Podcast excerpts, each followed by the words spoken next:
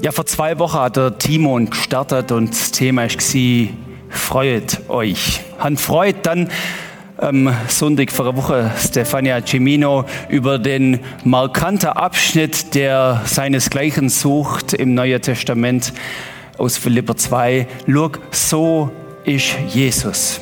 Ganz faszinierend, so ist Jesus.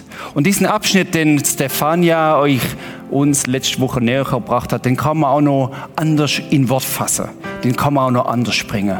Zum Beispiel würde ich sagen, hören wir uns mal an, wie das der Leon Robers machen wird. Ist es nicht gewaltig, dass der Allmächtige uns dazu beruft, ihn zu widerspiegeln, uns nicht in Konflikten aufzuwiegeln, sondern sein Wort, sein Wesen, seine Werte zu repräsentieren? Aber wie soll das denn bitte schön passieren? indem er uns zu einem Menschen formt, der sich nicht um sich selbst dreht, angetrieben von einem neuen Wind, der weht und der Überzeugung ist, dass dem Geben ein Segen besteht. Wir sind beschenkt zum Beschenken, müssen nicht ständig an uns selbst denken, denn Gott denkt ja schon an uns, wird unsere Schritte lenken und gibt nebenbei im Überfluss. Ein Leben für den Nächsten sehen wir als Privileg, nicht als Muss. Unser Wunsch ist es, als Gemeinde Gottes zu wachsen. Nicht wegen der Zahlen, sondern wegen der Sehnsucht in uns, dass alle die rettende Botschaft Jesu Christi erfahren. Doch wir selbst wollen nicht prahlen, denn wir wissen um unsere Fehler. Die hat, sind wir mal ehrlich, jeder. Doch es ist gut so, wie ich bin und es ist gut so, wie du bist. Denn unsere Definition von Christ bemisst nicht, wie viele gute oder schlechte Taten du an den Tag legst und auch nicht, wie oft du das Beten vor dem Essen vergisst. Wir sind alles nur Menschen, die sich danach sehnen, mehr wie Jesus zu werden, und zwar das schon hier auf Erden. Ergo, sind wir ehrlich, wenn wir reden, sprechen an, was wir sehen, sei es nun gut oder schlecht, mit dem Ziel, nicht ins Gefecht, sondern in Gottes große Zukunft zu stürzen. Doch das ganz ohne Bestürzen, sondern mit Mut und Zuversicht, weil Gottes Reich darin anbricht.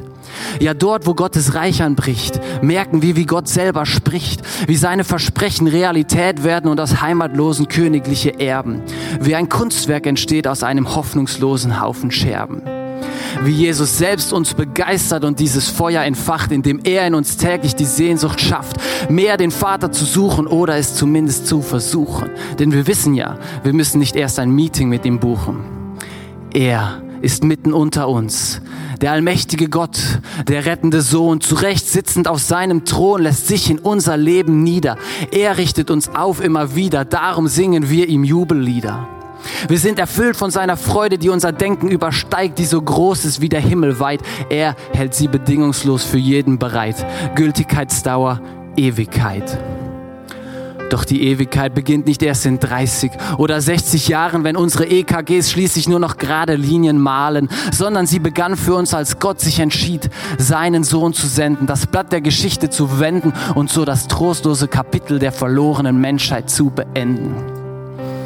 Würde Jesus uns nicht über alles lieben, hätte er dann seinen Sohn gesandt, von seinem Volk gedemütigt, geschlagen und vertrieben, um am Kreuz über den Tod zu triumphieren und unsere Sünden ein für alle Mal zu eliminieren?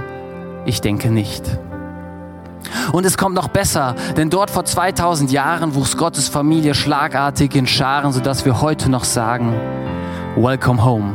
Hier sind wir Brüder und Schwestern. Wir ermutigen uns und werden gestern, heute und morgen dafür sorgen, dass sich jeder bei uns wie zu Hause fühlt und geborgen. Prisma Rapperswil, eine Kirche, in der jeder hier eine Rolle spielt, weil wir der Überzeugung sind, dass Gott höchstpersönlich darauf abzielt, in und mit und durch uns Veränderung zu bringen, so dass bald in ganz Rapperswil Lobpreislieder erklingen und unsere Freunde, Verwandten und Bekannten mit uns loben und singen. Darum, lasst uns einander lieben und annehmen, denn dann werden wir Jesus in uns, im Prisma, in dieser Stadt und darüber hinaus staunend erleben. Ja, dieser Gott, der auf die Welt ist. Suchen ohne ein Meeting buchen. Dieser Gott, der sich nicht schad war, das heißt so klassisch, er entäußerte sich selbst. Er hat sich wie aus dem Himmel auf der Weg gemacht zu der Welt. Und dann ist vor 2000 Jahren passiert, in Bethlehem auf einmal, wumm, da ist der Sohn Gottes geboren. Da ist Geschichte, wie wir es gerade gehört haben in diesem Spoken Word, neu geschrieben worden. Da ist die Gemeinde von Jesus angefangen. Und so haben wir das in Philipper 2 gehört. Er war sich nicht schade, auf die Welt zu kommen. Und dann, Philipper 2 geht aber weiter.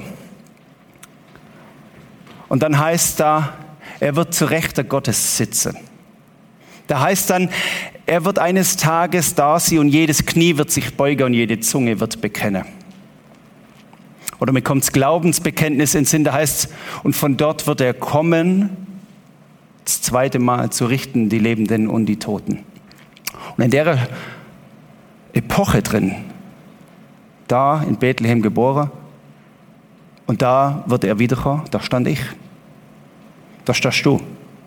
Wir leben zwischen, wenn das mal so sagen wollte, dem ersten und dem zweiten Wiederkommen von Jesus. Und es ist interessant, dass das, dass wir dazwischen drin leben, einen Auftrag mit sich bringt. Und dieser Auftrag, der ist eigentlich gerade im Anschluss an diese Verse aus Kapitel 2 im Philippobrief deutlich zu spüren. Nämlich der Paulus, der fängt an, indem es heißt, was folgt daraus, liebe Freunde? Was folgt daraus? Also was hat das zur Folge für dich und mich, damals für die Gemeinde in Philippi und jetzt für dich und mich, wo wir da zwischendrin stehen, in, in der grandiosen Epoche? Was folgt daraus, liebe Freunde? Und dem werden wir jetzt auf die Spur kommen, im dritten Teil der Philipper-Briefserie. Wir werden da dazu einen Text einblenden und den gerade miteinander lesen. Wie gesagt, Vers 12 fängt an. Was folgt daraus, liebe Freunde? So wie ihr Gott bisher immer gehorsam gewesen seid, sollt ihr euch ihm auch weiterhin mit Respekt und tiefer Ehrfurcht unterstellen und alles daran setzen, dass eure Rettung sich in eurem Leben voll und ganz auswirkt. Nicht nur, wenn ich bei euch bin, sondern erst recht jetzt während meiner Abwesenheit. Verbannt alle Unzufriedenheit und alle Streitsucht aus eurer Mitte, denn ihr sollt ein tadelloses Leben führen, das in keiner Weise vom Bösen beeinflusst ist. Wenn ihr als Kinder Gottes mitten in dieser verdorbenen und heillosen Welt vorbildlich lebt, werdet ihr unter euren Mitmenschen wie Sterne am Nachthimmel leuchten. Haltet daher an der Botschaft fest, die zum Leben führt. Wenn man die Verse so anschaut, dann äh, merkt man, wenn man das wie so ein bisschen auseinander nimmt, hoppla, da kommt ein gewaltiger Auftrag. Da kommt etwas, das ist relativ viel. Und der Paulus, der lässt da schamlos rattere. Ich kann euch das wissen, ein bisschen zusammengefasst, nämlich diese Imperative, du sollst, mach, die der Paulus da jetzt bringt. Nämlich, unterstellt euch mit Respekt und tiefer Ehrfurcht, setzt alles daran. Luther übersetzt das, schaffet, dass ihr selig werdet, werdet mit Furcht und Zittern. Elberfelder, bewirkt euer Heil mit Furcht und Zittern. Und es geht weiter. Verbannt alle Unzufriedenheiten und alle Streitsucht. Lebt vorbildlich, haltet an der Botschaft fest.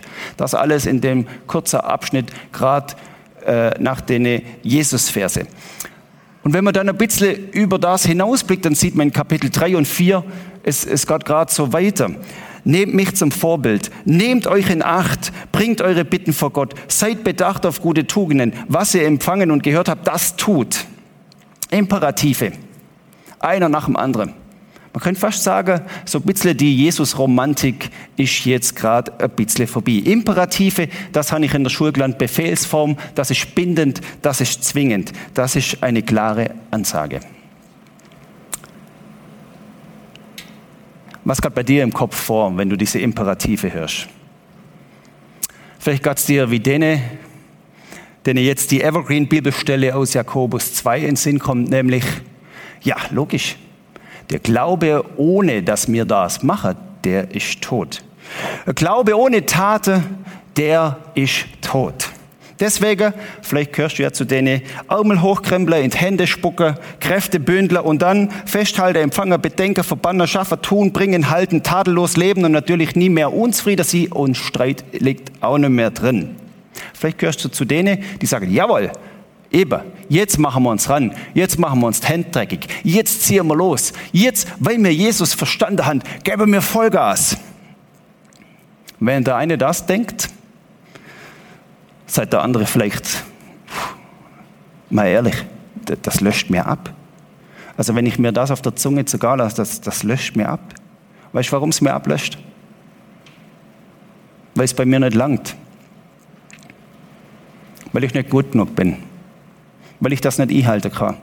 Weil mir das Angst macht. Vielleicht aus einer Erfahrung, wo vielleicht deine Mutter oder den Lehrer oder wer es auch immer war, gesagt hat, du musst, du musst, mach, mach, mach, mach, mach, das noch, das noch, das noch, das noch. Es löscht mir ab, seit vielleicht der andere. In den letzten Tagen habe ich viel Telefonat geführt. Menschen, die angerufen haben, mit denen wir einen Schwarz gehalten haben. Und so das Credo von den Telefon war eigentlich ein bisschen, schau, bei mir langt's nicht, Martin. Schau, die Kriseaussage hat mir eine Person erzählt. Die tägliche Kriseaussage, die da auf mich einprasselt, die sind mir über den Kopf gewachsen. Schau mal, ich habe wieder Boden unter die Füße verloren. Mir fällt schwer, jetzt gerade Gott zu vertrauen. Ich habe Angst. Andere Person hat gesagt, Seit Jahrzehnten plagen mich Gedanken. Und die sind jetzt in der komischen Zeit nicht besser geworden. Seit Jahrzehnten plagen mich Gedanken und ich kriege sie nicht los. Und ich weiß, das ist nicht das, was Gott in mir denken will. Oder eine dritte Person hat mir gesagt, wenn ich zurückschaue, dann mag ich es lang nicht. Ich habe das alles, was man sagt, nicht auf drei gebracht. Eine Person, wo mir gesagt hat, ich schaue zurück auf Jahre des Versagens. Da ist nicht übrig geblieben. So empfindet die Person das. Ich habe es nicht aufs Reihe gekriegt. Loser. Verlierer. Einfaches Fazit bei manchem. Hm, wir müssen besser werden und das Tag aus Tag ein. Denn es ist ja nicht so, dass ich nur im Glaube jetzt diese Imperative umsetzen müsste. Logisch, das Gott mir und dir ja gleich. Ich, ich weiß schon, ich, ich weiß, ich habe doch von Gott her checkt, was Stefania letzte Sonntag predigt. Ich habe doch von Gott her checkt, ja, das, das macht schon Sinn, dass ich es mache, aber, ah, aber ich muss doch schon, schau, ich muss doch schon der liebe lange Tag. Ich muss immer, ich genüge nie. Ich gehe zu früh und komme spät heim. Und schau dann, als Familie, Vater oder als Family, was, was ich muss, weißt du, was ich muss, der liebe lange Tag? Jetzt gerade mich nach dem angesagten Lebensfamilienstil, nach dem angesagten Familienmodell vermarkten und möglichst gut promoten. Wenn ich hin, die sollen Biokleider tragen. Und der Salatkopf soll auf dem Balkon sprießen. Und weil das alles ja eigentlich, hm, weil, weil das alles sich nicht so gut anhört, nennen wir das jetzt ab heute einfach Urban Gardening. Dann ist nämlich nicht mehr Distel und Dornen, dann ist nichts mehr, ich mache mir die Hände dreckig, ich hoffe, meine Nägel sind da nicht, ich habe nämlich auch äh, geschafft da. Nicht ganz sauber geworden. Das nennen wir einfach Urban Gardening und dann macht das doch schon Spaß im Familie-Lifestyle. Und in Wirklichkeit sagst du, weißt du was, blas mir in die Schuhe. Ich komme nicht nachher. Ich mag auch nicht mehr. Öko-Kleider hin oder her. Oder vielleicht gehörst du zu denen, die sagen, ja, ich lebe allein. Ich lebe allein und weißt du was, ich musste lieber lang so tun, als wäre mies allein sein total toll. Und in Wirklichkeit habe ich gar keinen Bock mehr. Ich muss mich doch nach alle Richtungen immer verteidigen. Und du sollst jetzt. Und dann auch nur oh, alle, Freunde, alle, alle Streitsucht verbannen. Und was habe ich da noch gelesen? Oh ja, ähm, ihr sollt tadellos leben. Ja, das noch oben drauf. Um alles in der Welt. Lönnt mich in Ruhe. Im täglichen Leben haben wir doch schon genug Imperative, denen wir hinterherlechzen. Und nicht selten ist mir bei Menschen der Wunsch begegnet, sich selber zu entkommen einfach mal Pause machen. Ich mag mehr. Schau, ich, ich mag mehr. Es haben mir Menschen in der letzten Woche unter Tränen gesagt, du, ich mag mehr. Ich mag mehr, weil ich mehr kann, weil ich keine Kraft mehr habe, weil es einfach nicht nur smartes Urban Gardening ist. Oft schielt man dann noch auf die, die es scheinbar besser können. Ja, wenn es mir so ging, wie im Karl-Heinz, ja, wenn ich so drauf wäre wie der Brütsch, dann würde das schon gehen. Und dann merkst du aber, bringt auch nichts. Weil wenn ich nur auf die schaue, was immer alle besser kennt, mag ich, dass ich noch schlimmer dran bin. Wir sind irgendwie, wir sind irgendwie in dem Leben als Familie oder als Single oder wie du lebst. Und wir sind irgendwie in dem Leben, in der Nachfolge an diesen Herrn, an den wir glauben, irgendwie nie am Ziel. Wir sind nie am Ziel und merken, dass wenn wir meint, wir wären dran, dann haben wir einfach unsere Wünsche und Ansprüche und Ideale im gleichen Maße wieder zugenommen und ich sehe mich wieder auf der gleichen Warte mit der gleichen Perspektive. Ich habe eine Phase gehabt, als gläubiger Christ, als motivierter Christ, als junger Jugendleiter, als einer, der Gas hat, wo gesagt hat, wenn mich nur einer fragt, wie geht's mit dieser stille Zeit, dann kriege ich Aggressionen, weil ich bring's nicht oft Reihe. Seitdem habe ich das Wort stille Zeit aus meinem Wortschatz verbannt. Ich krieg's nicht oft Reihe und ich habe zwischendrin keinen Bock mehr gehabt. Einfach nur zu genügen und zu machen. Jesus, darf ich nicht mal eine Auszeit haben? Dürfte ich nicht einfach mal drei Tage ohne dich, ohne die Aussprüche? Dürfte ich nicht mal alle Viere von mir strecken und du lässt mich für einen Moment in Ruhe. Nimm's mir nicht über, Jesus, I believe in you.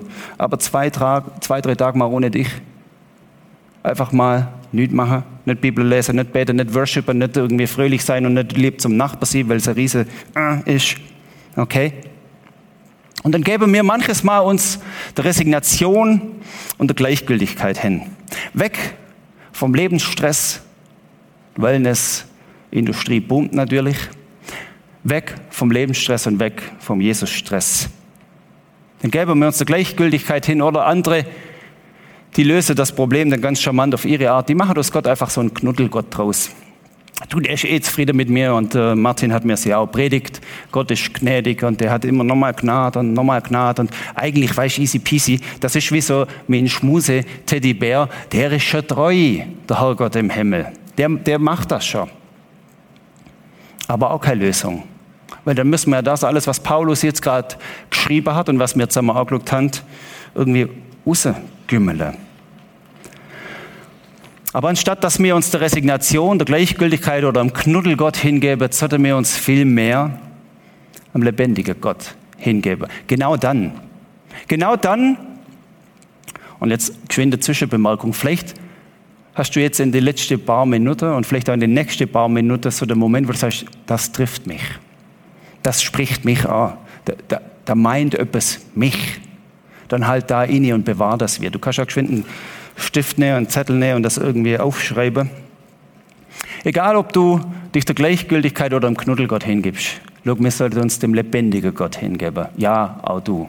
Ja, auch immer wieder. Ja, auch trotzdem. Nämlich, wer aufmerksam mitgelesen hat, hat gemerkt, dass der Pastorhof einen Satz, einen Vers übersprungen hat. Nämlich, wir blenden das gerade nochmal ein.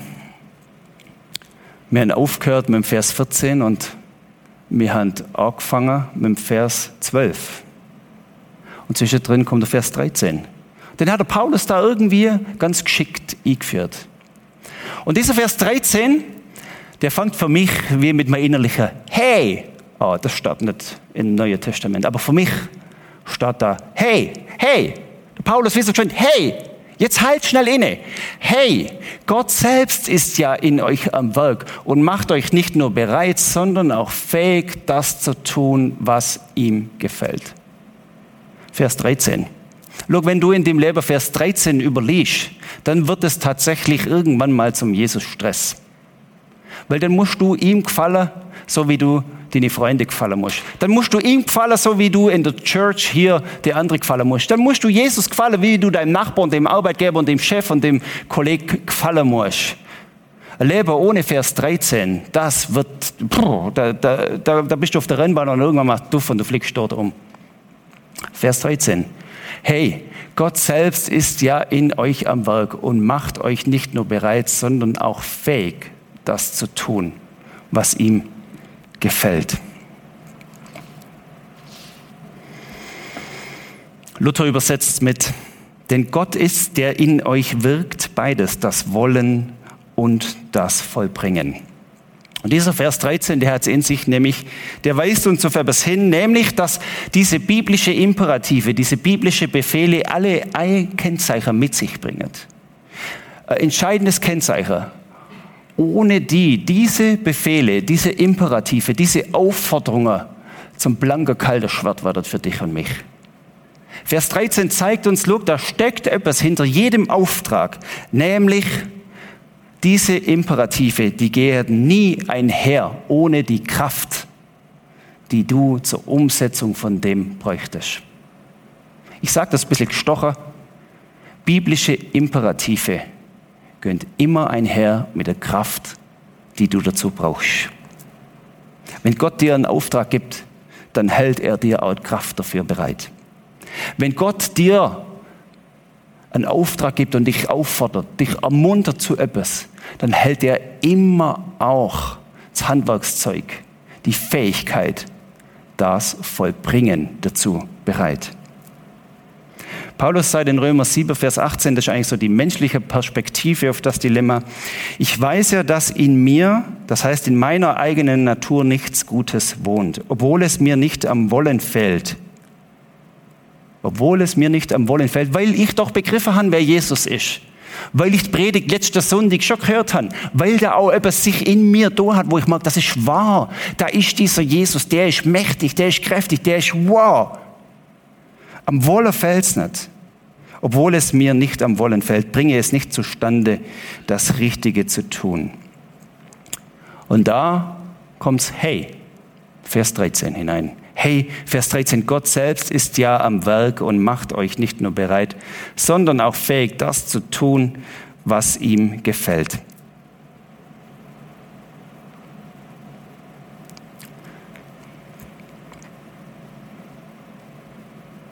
Nicht nur bei den Philipper, nicht nur bei den Pastoren um dich herum. Hey, nein, bei dir. Bei dir ist Gott am Werk. Ich lese es nochmal. Gott selbst ist ja, und aus euch mache ich es dir, Gott selbst ist ja in dir am Werk. Jetzt und hier. An diesem Sonntagmorgen. An diesem Morgen, wo du den Podcast schaust. Gott ist ja jetzt gerade. Also lernt uns das mal, lernt uns da nicht schnell drüber weghuschen. Gott ist ja jetzt gerade in mir am Werk. Also er, ich, ich bin so der Techniker. Ich tue, ich tue gern Staubsauger, weil da kann ich anschalten und das Kabel nachher reinflutschen lassen. Ich tue gern Bohrer und mit der Hülle die Löcher rausspickeln und was weiß ich was alles. Da rattert das schon Maschinerie, das ist mein Denken. Und jetzt stell dir mal vor, dieses Denken von diesem allmächtigen Gott, das ist jetzt dieses, dieses Macher, diese Maschinerie, die, die, die rattert irgendwie in dir gerade. Ist das nicht verrückt? Ist das nicht etwas, wo uns auf einen Pfad bringt, der ganz anders daherkommt, wie du sollst und du musst und mach jetzt endlich? Wir halten nur ein bisschen aus. Dieser Gott, der jetzt gerade bei dir irgendwie etwas wirkt, in dem Fühlen, in dem Denken, in dem Handeln, der vielleicht irgendetwas anklopft und irgendetwas wachrüttelt, der vielleicht mit dem Heiligen Geist dir jetzt etwas ins Ohr flüstert. Heiliger Geist, blende noch ein weiterer Vers dazu eh. Nach dem 13, nach dem Hey-Vers, nehmen wir noch der Vers 3 aus dem dritten Kapitel dazu. Denn wir dienen Gott unter der Leitung seines Geistes und vertrauen nicht auf die eigene Leistung, sondern auf wen vertrauen wir? Wir vertrauen auf Jesus Christus, in dem uns der Heilige Geist leitet. Und ich glaube, jetzt kann man sagen, oh ja, Heiliger Geist ist das nächste Problem. Äh, die eine Prophetie, Wunder, Weissagung, Zungenrede, bam, bam, bam. Das räbelt nur so links und rechts von mir, aber ich bin da irgendwie schmal in der Mitte. Heilung, ja, ich kann es mal so an und so, so tun, als ob. Äh, Zungenrede, keine Ahnung, lass in Ruhe. Und Prophetie, ja, puh, ähm, und der, der, der Nebetros hat immer gerade, Gott hat mir gesagt, das. Hm. Aber schau, der Heilige Geist, der kann ganz leise flüstern. Der Heilige Geist, der ist nicht der, der immer gerade kommt mit Blitz und Donnerschlag. Das kann er auch. Aber ich erlebe das ganz anders.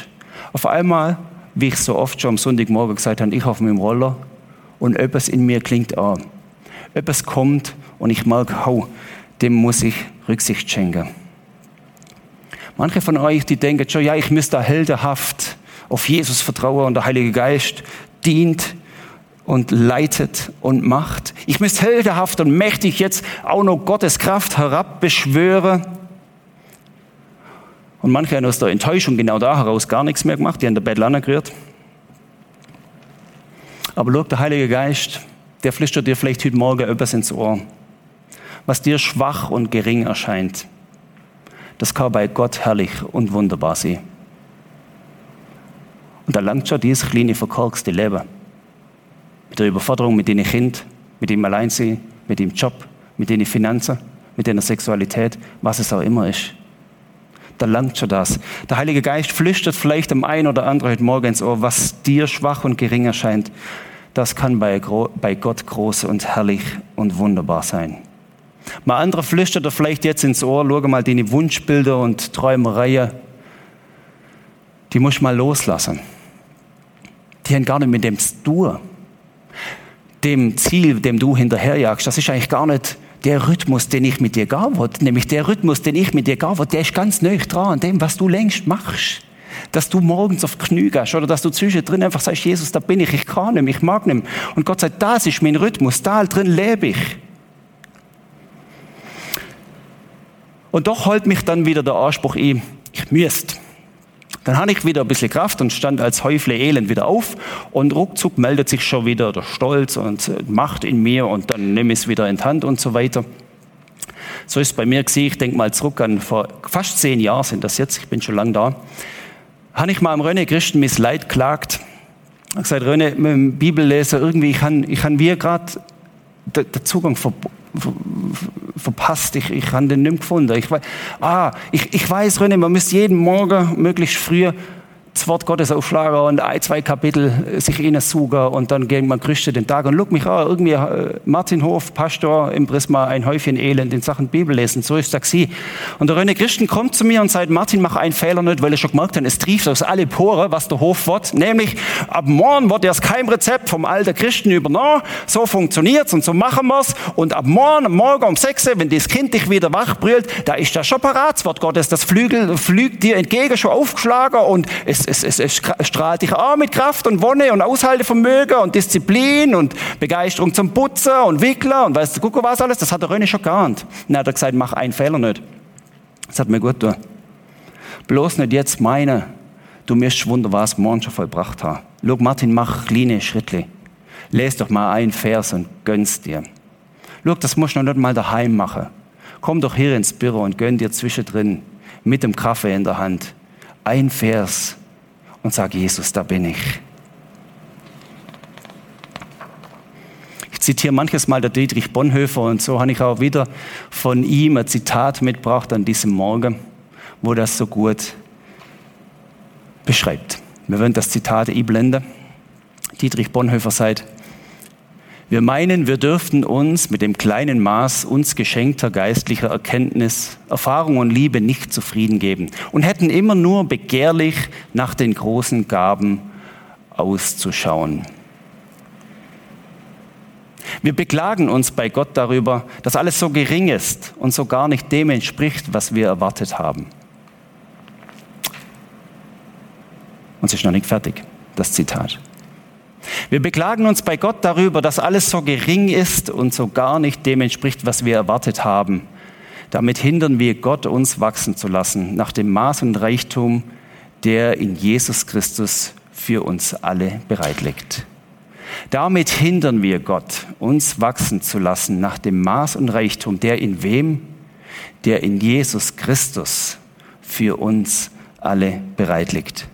Er lehnt dieses Zitat an an der Jeremia-Stelle, Kapitel 45, Vers 5, wo es heißt, und du begehrst für dich große Dinge, begehre es nicht. Wir kommen zum Schluss von dem Sonntagmorgen-Input. Und wir merken uns erst die Sache. Schaut, tapp nicht in die Falle, es müsst groß und mächtig und mit Wunder und Pauken und Trompetenschall vonstatten gehen tapp nicht in die Falle, dass du glaubst, nur dann nützt's. Und lass dich vielleicht auch nicht beeindrucken von denen, wo es sich immer so mächtig und pompös anhört. Paulus, der ist übrigens nicht einfach durchmarschiert bis ans Ziel. In 3, Kapitel 3, Vers 12 sagt er, es ist also nicht etwas dass ich das alles schon erreicht hätte. Es ist also nicht so, dass ich schon am Ziel wäre, aber man könnte ja sagen, ja, der Paulus, der hat das sicher begriffen. Der hat das, dieses Mächtige, dieses, äh, dieses Wunderleben geführt und vollbracht. Aber er sagt, nein, es ist nicht so, dass ich das schon alles erreicht hätte. Aber ich setze alles daran, ans Ziel zu kommen und von diesen Dingen Besitz zu ergreifen. Wir merken uns, schau mal, auch der Paulus hat nicht das morgen schon im Griff gehabt. Schau, ich, ich sage da eins, Du musst morgen nicht im Griff haben. Du musst am Dienstag nicht im Griff haben und auch nicht am Mittwochabend im Griff haben. Aber setz es dran, aus der Kraft von Gott, unter der Leitung vom Heiligen Geist, ans Ziel zu kommen.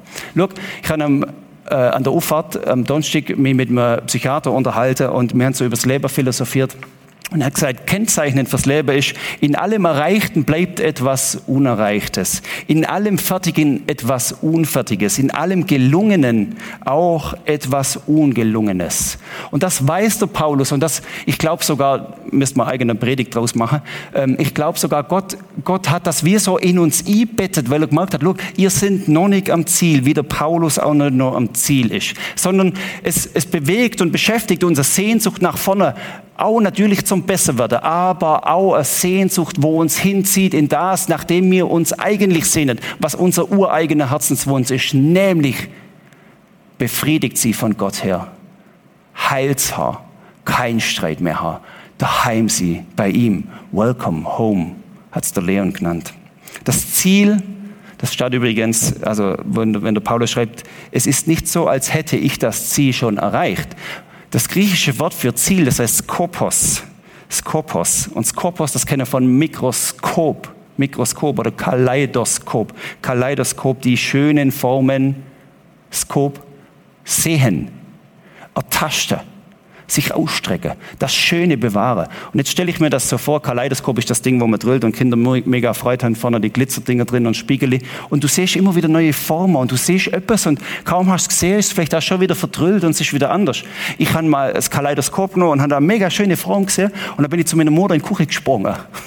da war schon wieder nichts mehr übrig von der Form. Das ist irgendwie so ein bisschen das Skop, das ist das Ziel, schau mal. Aber das, die Form, die gibt's schon. Du musst keine Angst haben, die Form, die gibt's schon. Die Form, die gibt's schon. Das Schöne, das gibt's schon. Du musst keine Angst haben. Wenn du als Kind zum Daddy rennst und das Kaleidoskop wunderschöne Bild zeigst und du kommst, oh, und es ist irgendwie schwarz und komisch und denkst, hä, gerade habe ich doch noch gesehen. Das Mami weiß schon, dass es du gerade gesehen hast. Und das Mami weiß, dass es das gibt. Und das Mami glaubt dir. Und der Daddy im Himmel glaubt dir auch. Hey, Friends. Wir merken uns erstens, es muss nicht mächtig und wuchtig sein, weil der Heilige Geist dir vielleicht einflüstert, gerade in dem Kleinen da werde ich anfangen wirken. Wie es der Bonhoeffer gesagt hat. Löhnt uns durch diese, dieses Ausstrecken nach dem Pompösen und nach dem Großen. Löhnt uns da nicht Gottes Wirken in uns wir zudecken. Das Zweite, was ich euch mitgeben will, das Ziel vor Augen haben, Skopos heißt, ich muss Mikroskop mal scharf stellen. Das Ziel vor Augen, wenn du auf der Brückler in Glarusufer marschierst, dann bist du auch nicht schon dober, wenn du gerade schon der, der, der Schuhe aus dem Parkplatz nimmst. Dann musst du auch Uhr laufen. Und ein Ziel vor Augen heißt, schau mal ganz einfach, Schritt für Schritt Vielleicht kannst du eins so imperativ rauspicken heute Abend, wenn du nachlesest. Und sagen, Schritt für Schritt, Jesus. Eins fange ich mal an. So wie der René am jungen Hof gesagt hat, schau mal, einfach ein Vers, Lemon. Schritt für Schritt. Dein nächster Schritt zum Ziel. Das Interessante ist, Paulus flechtet es gerade wieder mit ihm, wenn er vom Ziel redet. Aber ich setze alles daran, ans Ziel zu kommen und von diesen Dingen Besitz zu ergreifen. Nachdem oder weil Jesus von mir Besitz ergriffen hat. Und drum ist möglich, meine Liebe. So, das ist das Zweite. Schritt für Schritt. Hey Friends, du musst nicht gerade auf dem Mount Everest mit der Drohne landen. Du kannst den Brückler Schritt für Schritt in Angriff nehmen. Das ist völlig okay. Und das Dritte, der Paulus betet das, ich blende uns ein. Ja, ich möchte Christus immer besser kennenlernen. Ich möchte die Kraft, mit der Gott ihn von den Toten auferweckt hat, an mir selbst erfahren und möchte an seinem Leiden teilhaben, so dass ich ihm bis in sein Sterben hinein ähnlich werde. Da klingt auch übers Ohr, wo wir jetzt nicht drauf eingegangen können. Bis ins Sterben hinein ihm ähnlich werde. Bis, schau mal, eines Tages sterbe und das, das hat auch was mit Leid zu übrigens. Wir kommen nicht drum herum. Es geht nicht schmerzfrei. Aber dann bei ihm ziehen bei ihm sie im Himmel. Erlöst sie, bei ihm sie. Das ist das Dritte. Ich wiederhole es nochmal, weil ich selber mir auch merken muss. Das erste, denk nicht groß, sondern Jesus ist schon da. Das zweite, schau mal, wenn du auf der Brücke marschierst oder wo auch immer, ne, du fängst mit dem ersten Schritt an. Also mach morgen oder mach heute oder mach, mach heute Abend den ersten Schritt. Und das dritte, schau mal, bet mit Paulus, schau, ja, ich möchte dich immer besser kennenlernen. Gut. Das wär's. Jetzt werden wir abschließen mit einer Zeit, wo man betet. Und zwar habe ich euch da was vorbereitet und das könnt ihr daheim machen. Das blenden wir jetzt auch gerade mit. Ich habe euch nämlich drei Sachen rausgesucht. Die erste Sache ist nämlich genau das. Nämlich, schau, fang an beten für dich, wie es der Paulus sagt. Jesus, ich will dich besser kennenlernen. Und eindrücklich, ich will die Kraft, mit der Gott dich von den Toten auferweckt hat, an mir selber erfahren. Ein mächtiges Gebet. Ich wollte dir eine Minute Zeit geben, für das zu beten du daheim jetzt. Das kannst du mit den Leuten drumherum machen, das kannst du ganz allein machen, das kannst du laut oder leise machen. Völlig easy peasy. Das kannst du nur heimlich denken und Gott weiß es schon. Gott, schau, ich will mit dir. Ich will die Kraft von dir neu erfahren. Ich will das, was es heißt, diese Imperative, diese Befehle, die, die für mich so kalt und bar daherkommen, dass die, ich möchte erfahren, dass die gefüllt werden mit deiner Kraft. Okay? Dann habe ich euch noch eine zweite und eine dritte Sache mitgegeben. Die heißt dann nämlich, klicken wir da gerade noch weiter.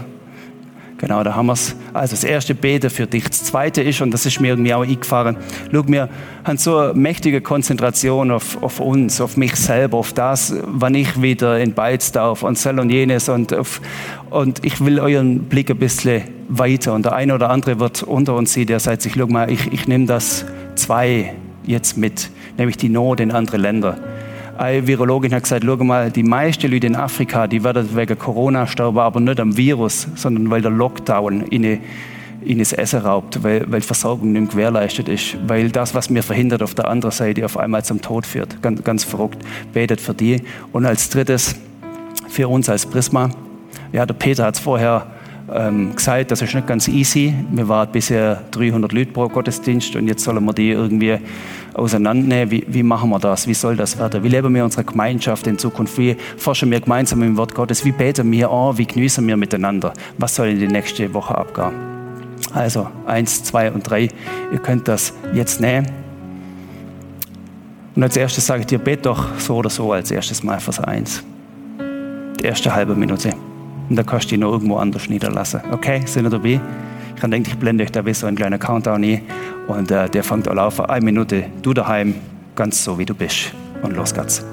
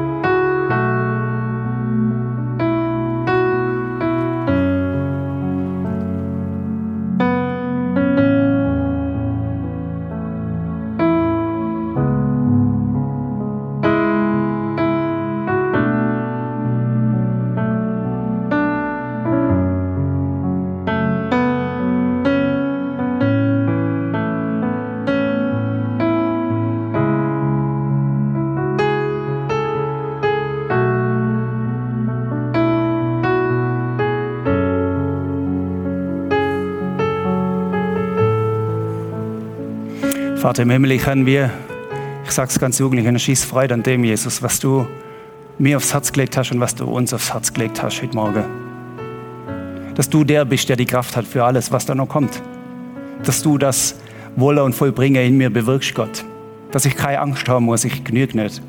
Dass wenn ich der Philippo-Brief lese, dass ich Kapitel 2 so aufschnufe davon, mich freue darf, dass jedes Knie eines Tages sich beugen wird vor dir und jede Zunge bekennen wird vor dir, dass du Herr bist und ich muss mich gar nicht darum stressen, dass das kommt, weil du es machst, Gott. Ich muss mich gar nicht darum stressen, dass ich es gut anfühlt, weil ich es nächste Woche gar nicht gut anfühlen muss, sondern dass du in meiner Nähe bist, das genügt mir. Jesus, danke, dass wir dich erleben dürfen, dass wir dich an der Seite haben dürfen. Und schenk jetzt jedem von uns, wo jetzt da mitlost, genau das, was er jetzt nur nachhallen lassen muss. Amen.